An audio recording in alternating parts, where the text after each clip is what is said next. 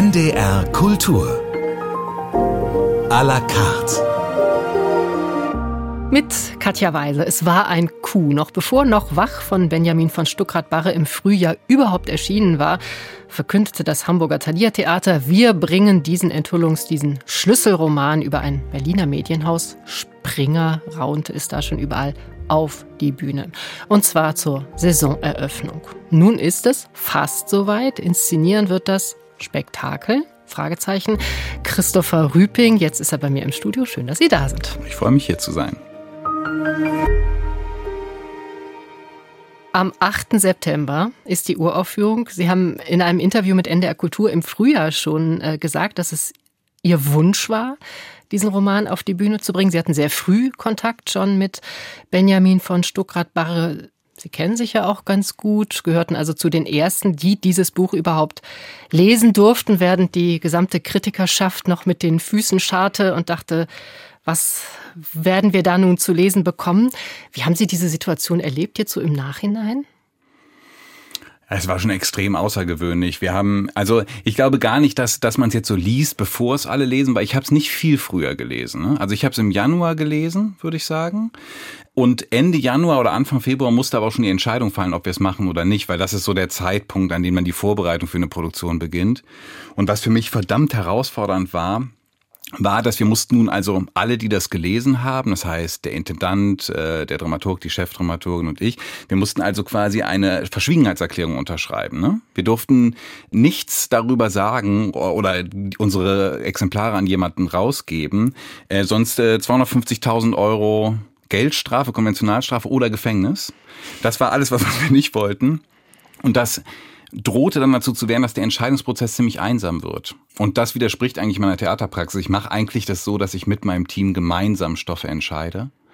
Ach, tatsächlich, zu diesem frühen Zeitpunkt auch schon. Ja, ja, genau, immer. Also ich, ich, ich setze selten irgendwas, wir machen jetzt das und das, sondern ich ähm, von den Leuten, von denen ich weiß, dass sie an der Produktion beteiligt sein werden, mit denen entscheide ich mich gemeinsam für einen Stoff. Und hier hat es erstmal sehr einsam angefangen, die Lektüre ich habe relativ schnell gemerkt, dass ich das nicht alleine entscheiden kann. Und dann haben wir sozusagen erwirkt, dass noch einige andere aus meinem Team diesen Roman lesen konnten. Also die nachher beteiligten Schauspielerinnen, die Videokünstlerin, die Kostümbildnerin, um ein bisschen breiteren Konsens zu schaffen bei uns, ob wir das wirklich angehen wollen oder nicht, weil es ja nicht ganz ähm, also es ist schon eine Herausforderung, sich diesem Stoff im Theater zu stellen. Und das war für mich sozusagen das Besondere, dass ich wieder mal gemerkt habe, dass es unmöglich ist, als ein Einzelner eine Entscheidung zu treffen, äh, für was man dann in einer Gruppe im Theater so macht. Hatten Sie denn tatsächlich einen Konsens oder gab es eine heftige Diskussion, dass auch vielleicht zwischendurch sogar mal eine Mehrheit dafür war, das nicht zu machen? Nee, es war so, dass alle, die ich gefragt habe oder alle, mit denen ich darüber gesprochen habe, der Meinung waren, wir sollten das machen und bisher diese Entscheidung auch nicht bereut. Bisschen tiefer einsteigen werden wir da im Laufe dieser Sendung. Nur jetzt ganz kurz noch, das ist ja nun dann über ein halbes Jahr her. Jetzt haben Sie schon geprobt, Sommerpause liegt hinter Ihnen. Wie geht's Ihnen jetzt? Sind Sie immer noch eins mit sich und diesem Gedanken, ja, das wollen wir unbedingt machen? Oder gab es doch zwischendurch auch heftige Zweifel?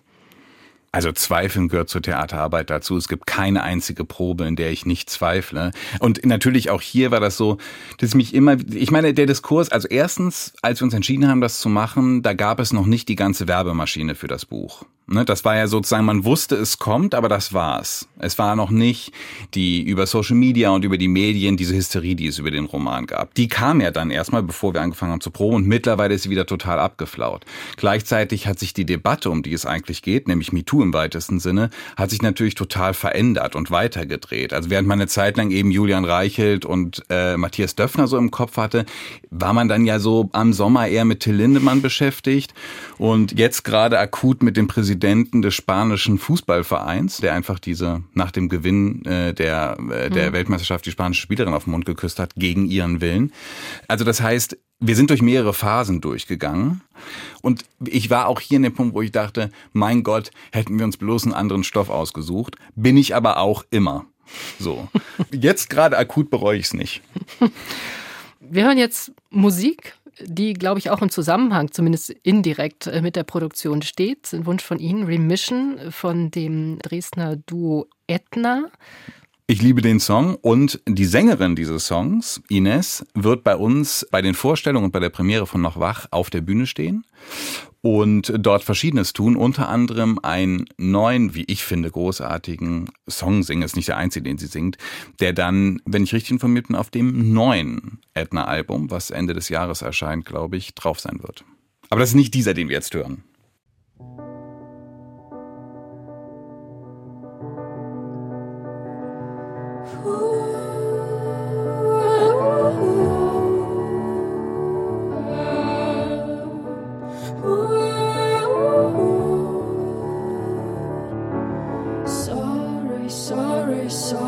the things that I didn't do when you wanted me to, and that I didn't call. Oh, maybe, maybe, maybe I was laughing while you were looking down, down at all your old familiar things that won't alter if you do.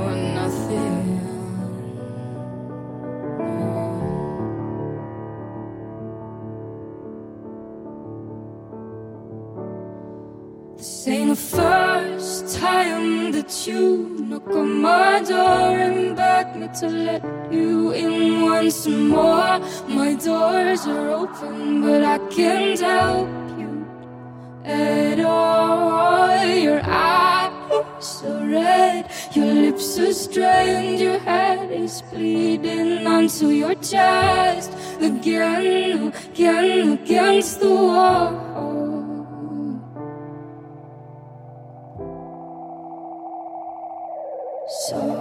Sorry, sorry, for the things that I didn't do when you wanted me to. And that I didn't call. Oh, maybe, maybe, maybe I was laughing while you were looking down, down at all your old familiar things that won't alter the. do.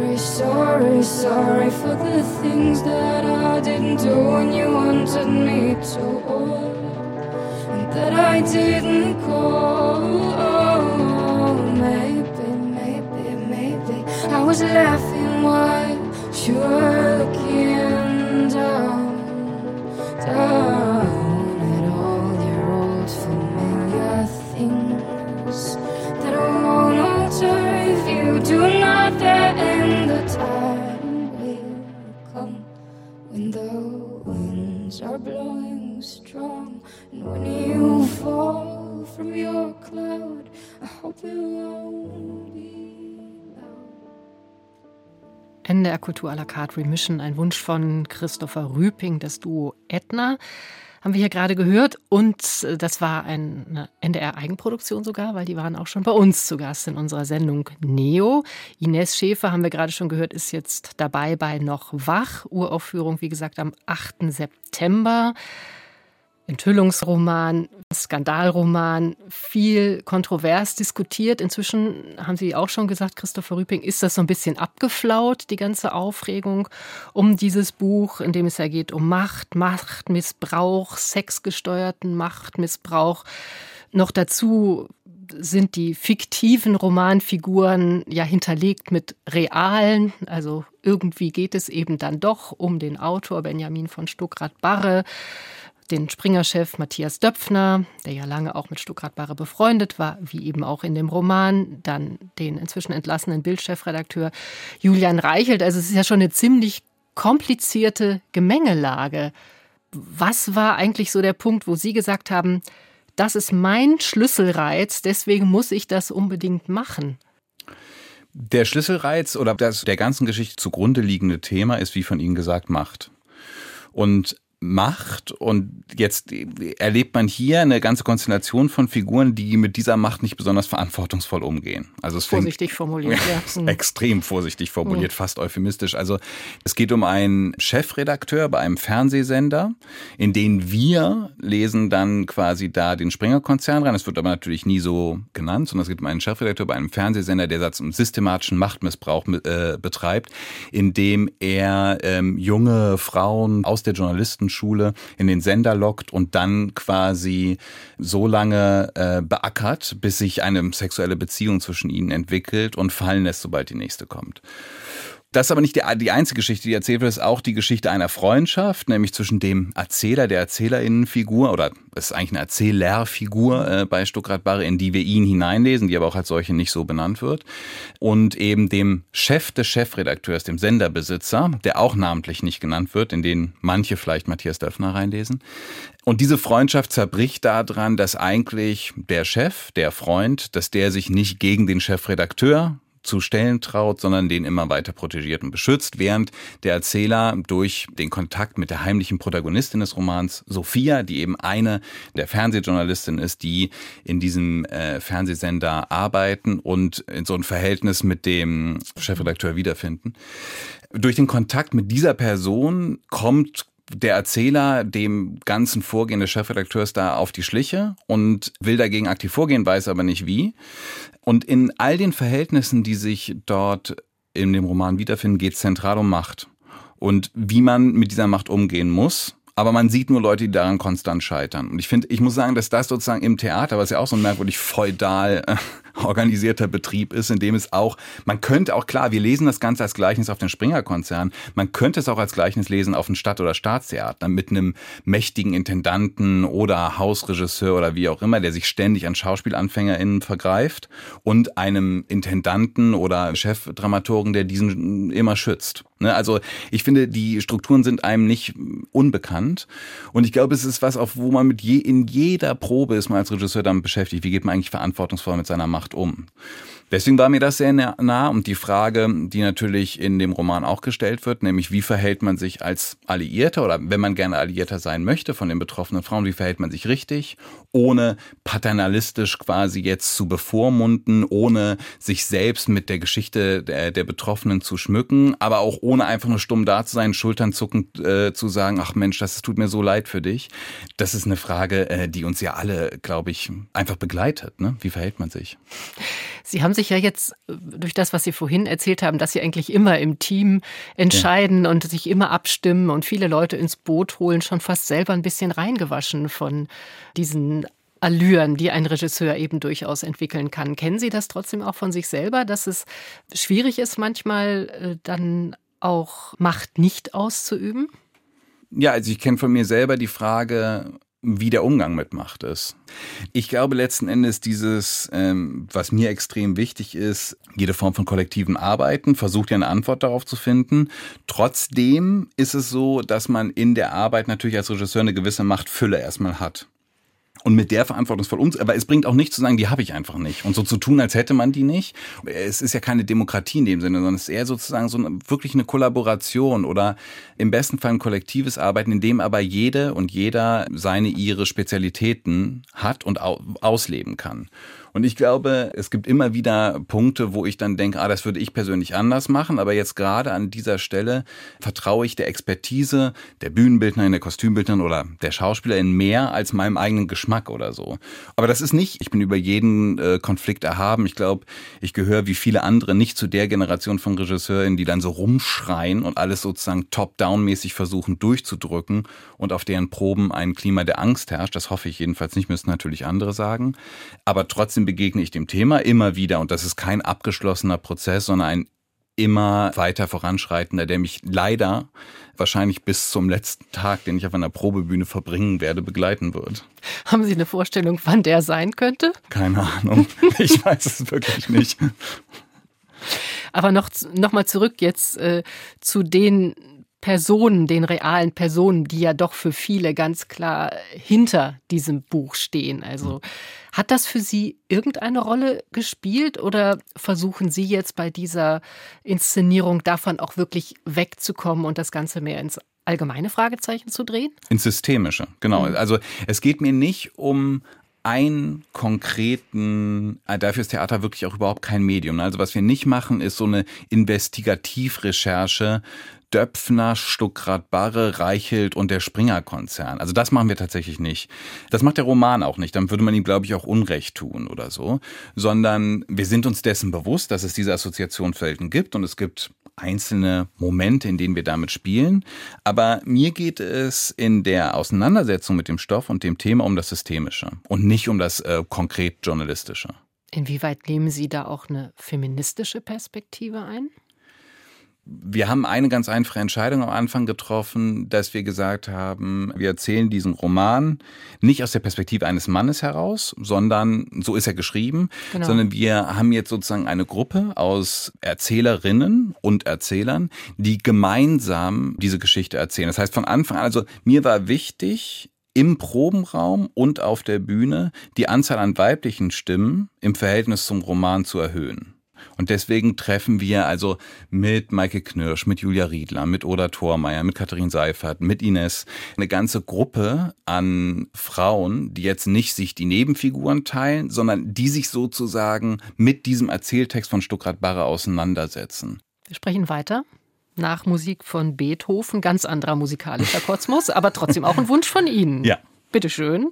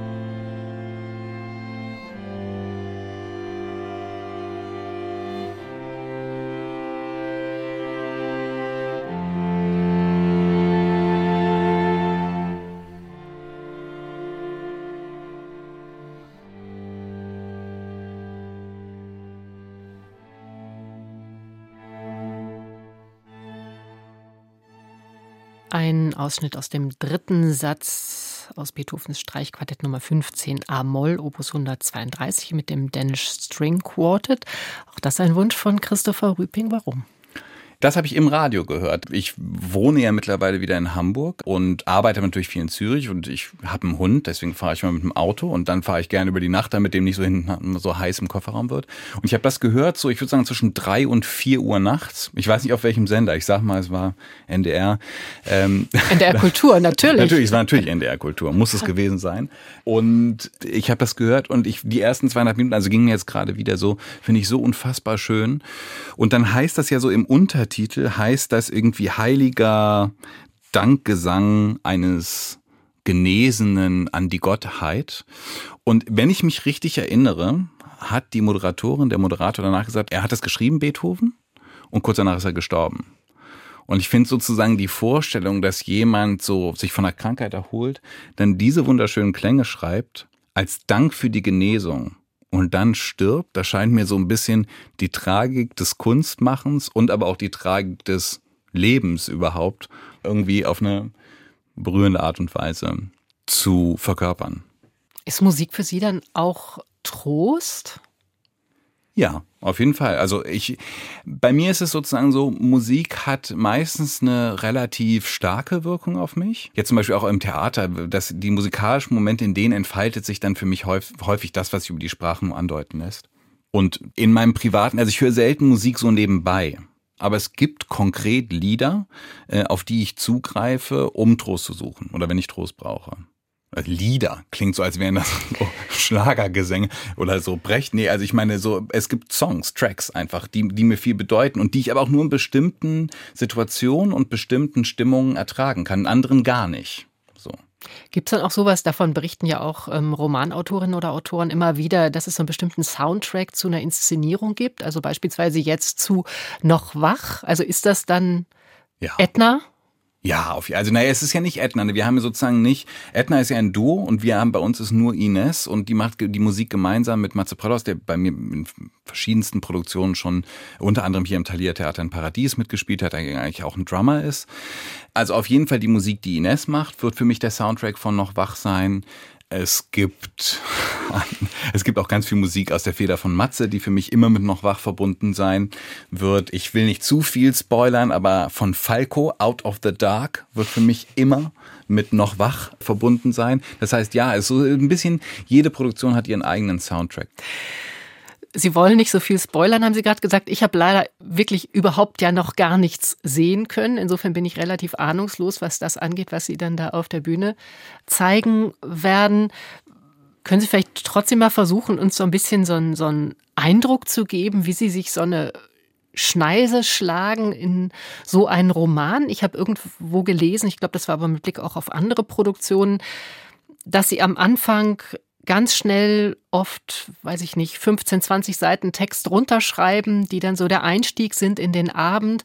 Wer schon äh, Abende von Ihnen gesehen hat, weiß, dass die auch oft beginnen mit einer direkten Ansprache an das Publikum. Also bei Brüste und Eier haben Sie gerade mhm. selber schon erwähnt. Das war die letzte Premiere am Thalia Theater im vergangenen Jahr.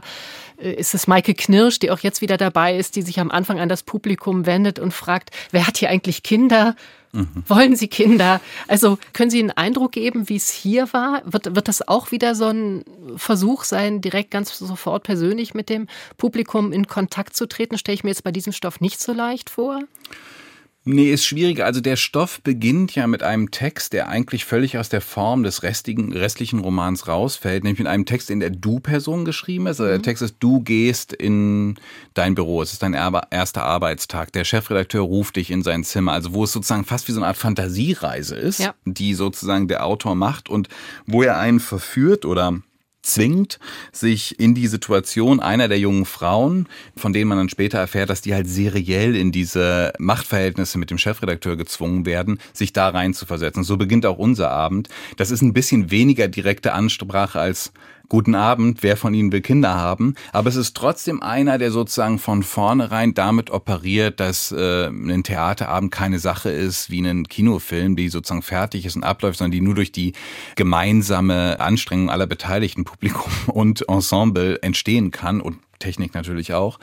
Und hier war es auch so, dass ich fange immer an mit, ich habe die ersten paar Seiten, damit man sich über irgendwas unterhalten kann und der Rest der Fassung entsteht dann.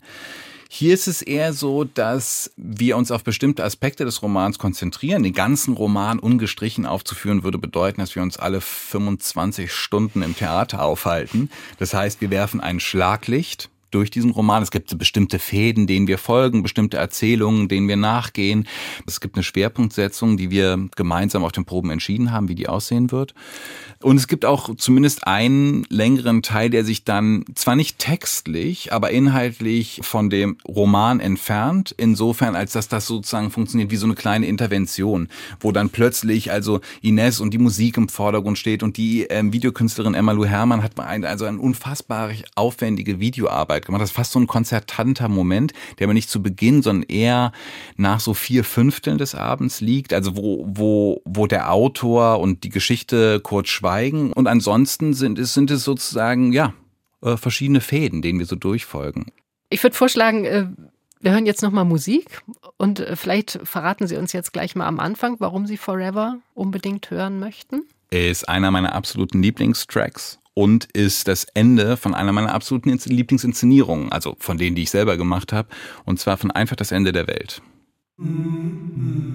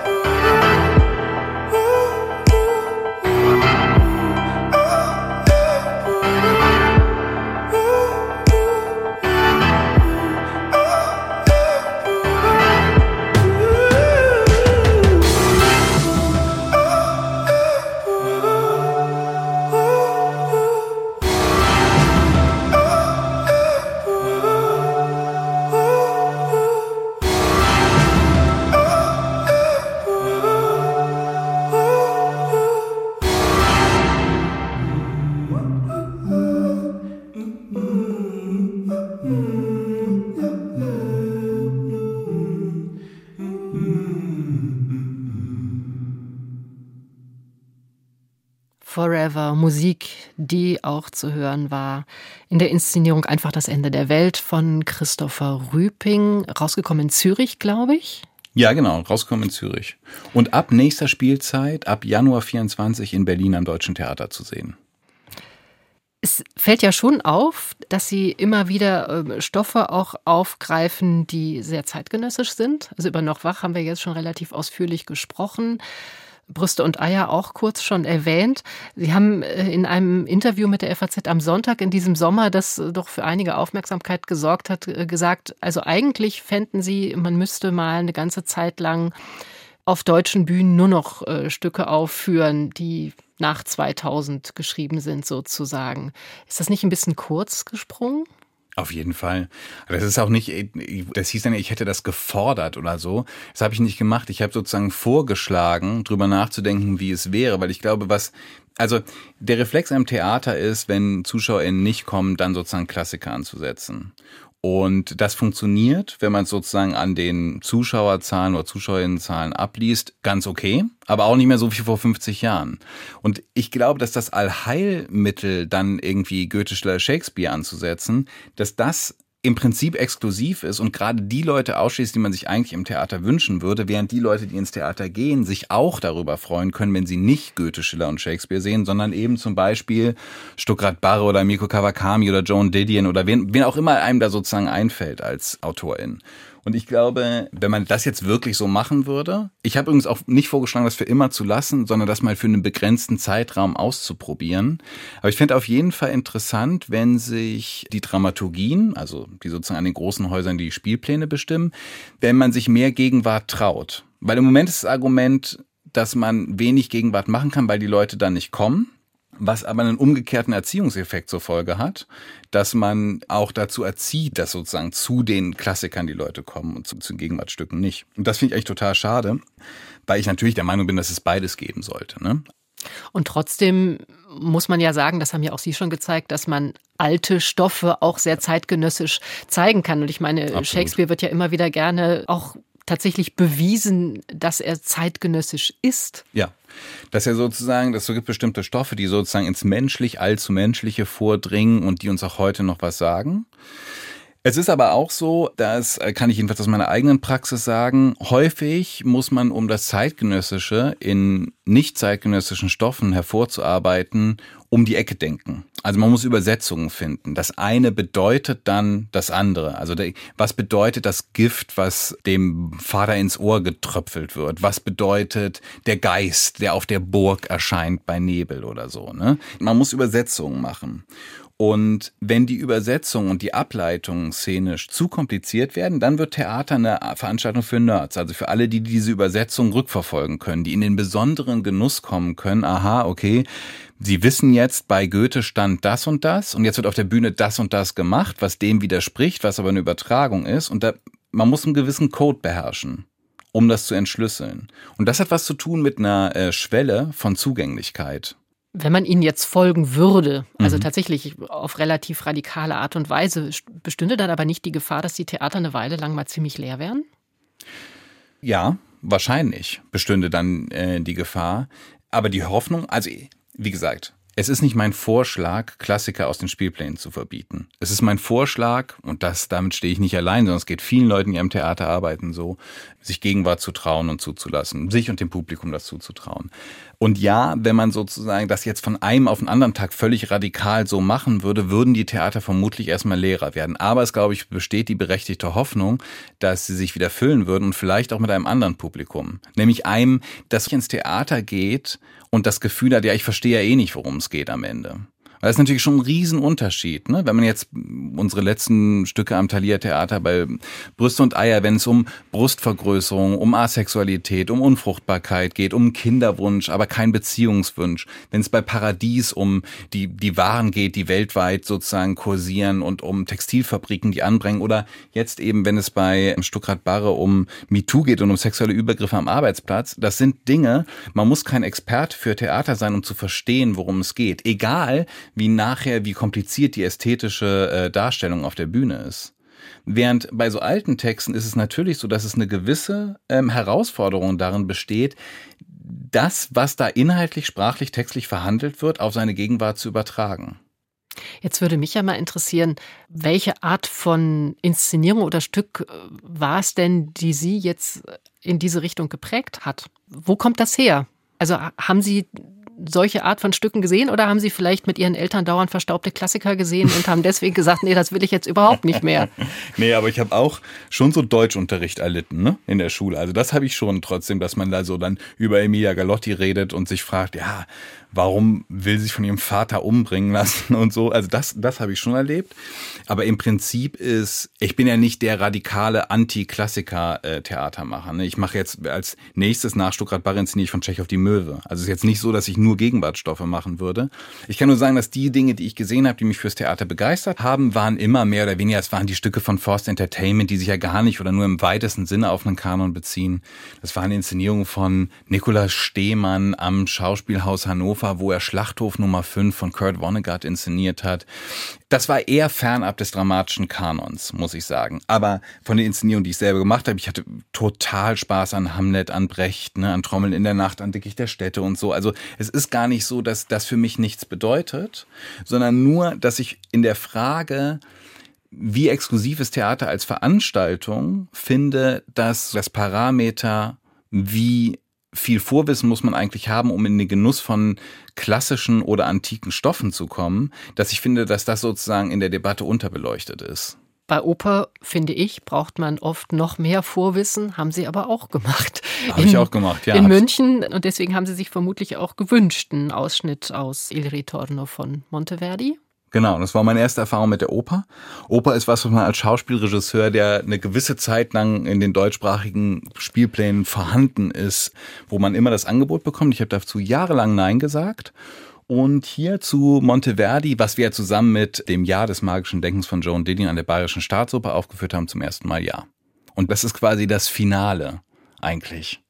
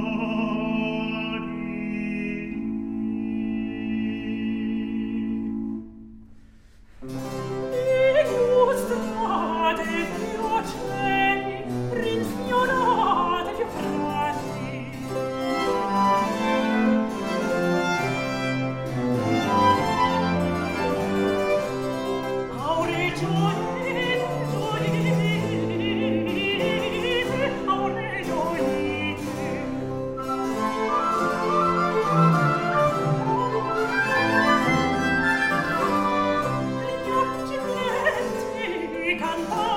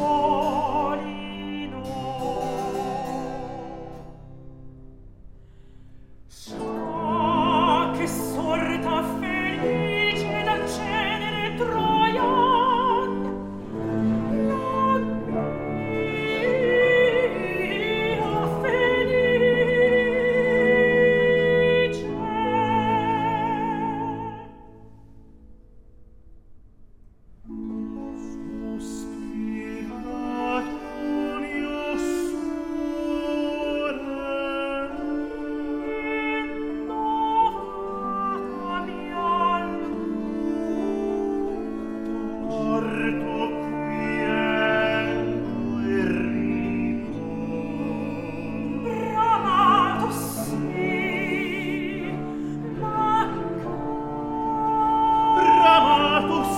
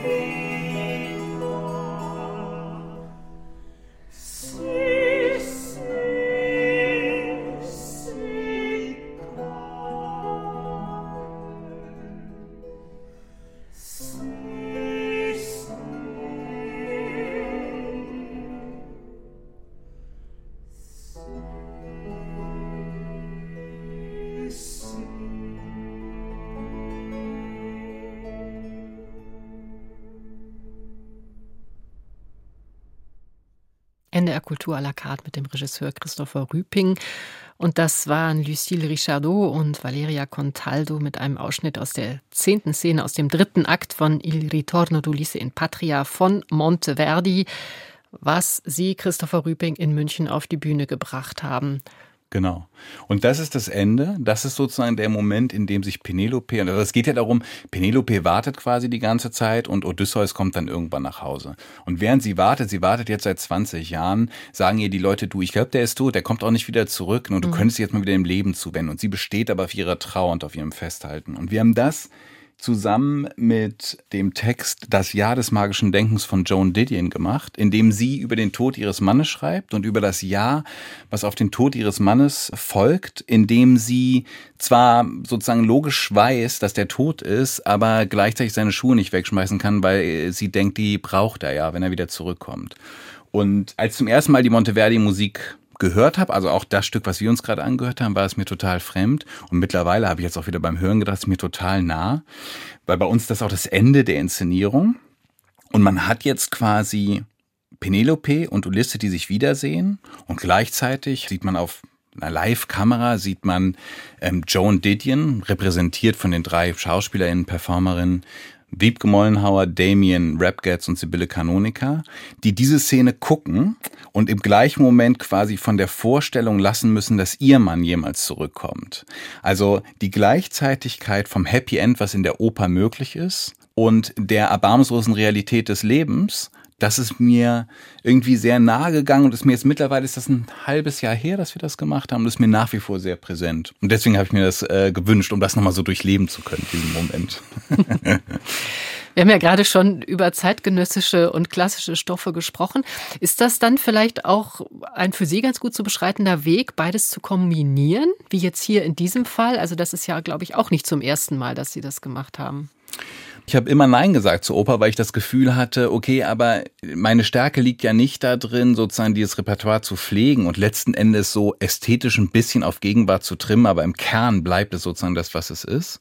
Und erst als ähm, Serge Dorny, der Intendant der Bayerischen Staatsoper, uns quasi erlaubt hat, das Ganze projekthaft anzugehen, also mit einem zeitgenössischen Text zu kombinieren, das Orchester spielt, die SchauspielerInnen sprechen aber dann, das spielt Monteverdi, aber die SchauspielerInnen sprechen darüber Joan Didion. Erst als sozusagen was Neues entstehen konnte, was die Frage von Loslassen und Festhalten thematisiert, erst da habe ich gedacht, ah, das könnte sozusagen was sein, wo ich was beizutragen habe oder was sozusagen in dem liegt, was wir so machen können.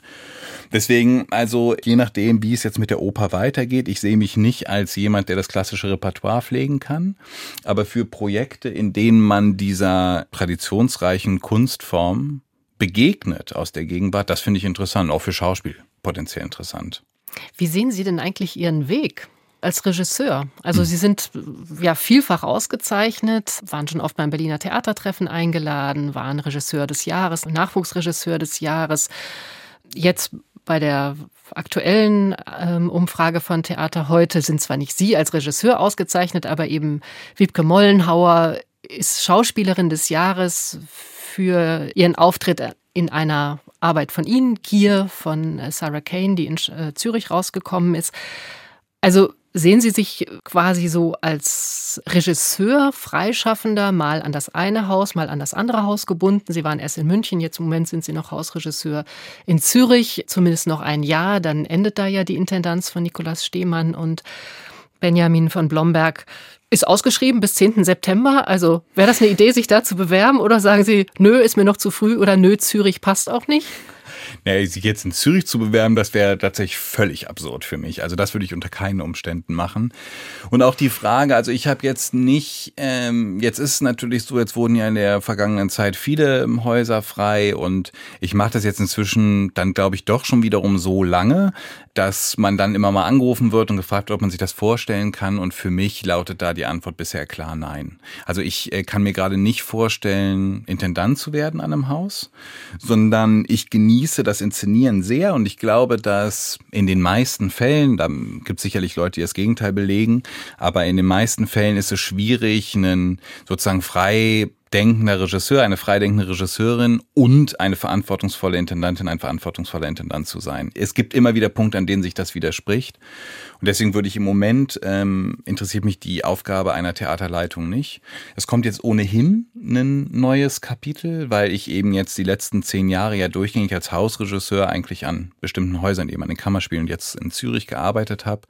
Und jetzt kommt zum ersten Mal so eine Phase ohne theatrales Zuhause wo ich mich noch frage, was das für mich ist. Und ich kann das noch gar nicht so richtig sagen.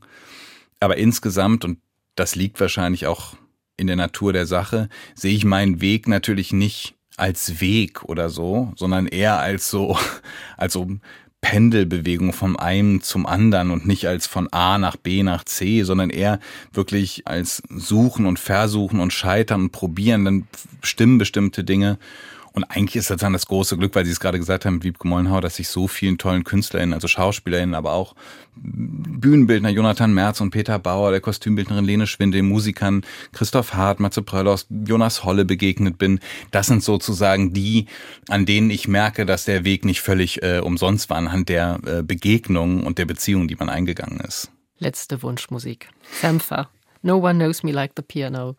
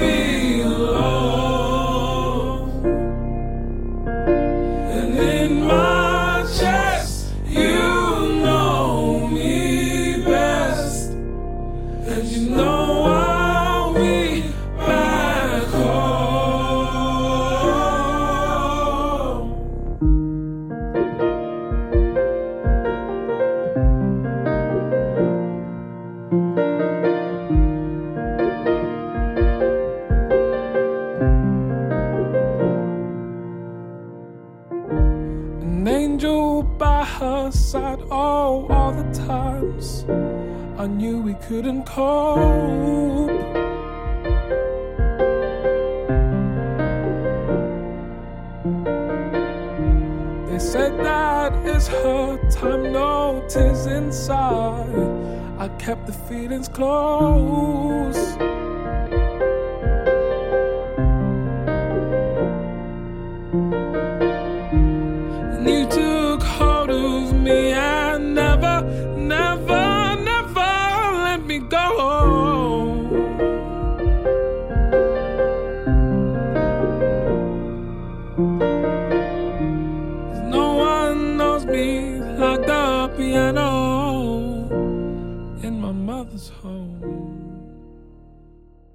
Was, Christopher Rübing, ist das für eine Wunschmusik für Sie? Nochmal was anderes. Nochmal was anderes. total anderes, ja. Ich finde es einfach einen extrem schönen Song. Und ich mag den Künstler Sampher. Der ist äh, 1988 geboren, also der ist sozusagen ein bisschen jünger als ich. Mir fällt gerade auf, ne, man muss ja sagen, es ist ein bisschen her, dass ich das ausgewählt habe. Das war zum Ende der letzten Spielzeit, also in der völligen Erschöpfung. Ich habe das Gefühl, ich habe nur traurige Lieder ausgewählt. Inzwischen geht's mir wieder besser. Ich habe mich ein bisschen erholt. Aber ähm, ja, alles, alles Lieder, die ich liebe, aus unterschiedlichen Gründen und die eine unterschiedliche Rolle. Aber das ist jetzt kein Track, der irgendwas mit einer Inszenierung zu tun hat. Es gibt mich auch als Privatmenschen und auch als privaten Musikhörer. Wie lange wird denn diese frische mutmaßlich noch anhalten? Also, wenn sie bis zur Premiere hält, bin ich dankbar. Alles darüber hinaus wäre ein Wunder. Aber das ist dann ja schon ab 8. September wieder damit vorbei. Und ja, genau. Ist, ist das Jahr bis zum nächsten Break ja ziemlich lang. Genau. Ich muss sagen, dass die nächste Spielzeit ist die sicherlich eine der herausforderndsten, die ich je hatte. Also ich habe da wirklich wahnsinnig viele Inszenierungen an unterschiedlichen Orten und Wiederaufnahmen und Umbesetzungen und wirklich sehr, sehr viel. Aber es stimmt, man geht sozusagen selten gut erholt durch so eine Spielzeit, sondern man denkt immer nach dem Sommer so, jetzt geht's aufwärts, jetzt hat man die Kraft und dann kommen die ersten Endproben und die ersten 20-Stunden-Tage und ab da hat man das Gefühl, ich sollte mich mal wieder erholen bis zum nächsten Sommer. Das heißt, dieser Karlauer ist ja so oft schon gebracht worden im Zusammenhang mit Stuckrad Barre, aber dann wird man sich auch irgendwann fragen, noch wach. Ja, auf jeden Fall. Obwohl, bei mir ist tatsächlich der andere Zustand der näherliegende, dass ich nicht mehr schlafen kann, also nicht mehr müde werde. Dass ich das Gefühl habe, es ist so viel und es hält einem so auf Trab, dass ich eher denke, nicht mich frage noch wach, sondern eher endlich mal müde. Aber die Uraufführung heißt Noch wach. Am 8. September Saisoneröffnung am Thalia Theater, Inszenierung Christopher Rüping. Und toi toi toi sage ich jetzt nicht. Ich wünsche Ihnen einfach alles Gute und danke, dass Sie da waren. Vielen Dank für das Gespräch. Mein Name ist Katja Weise, das war NDR Kultur à la carte und Sie können die Sendung natürlich wie immer auch hören unter ndr.de-kultur oder in der ARD Audiothek.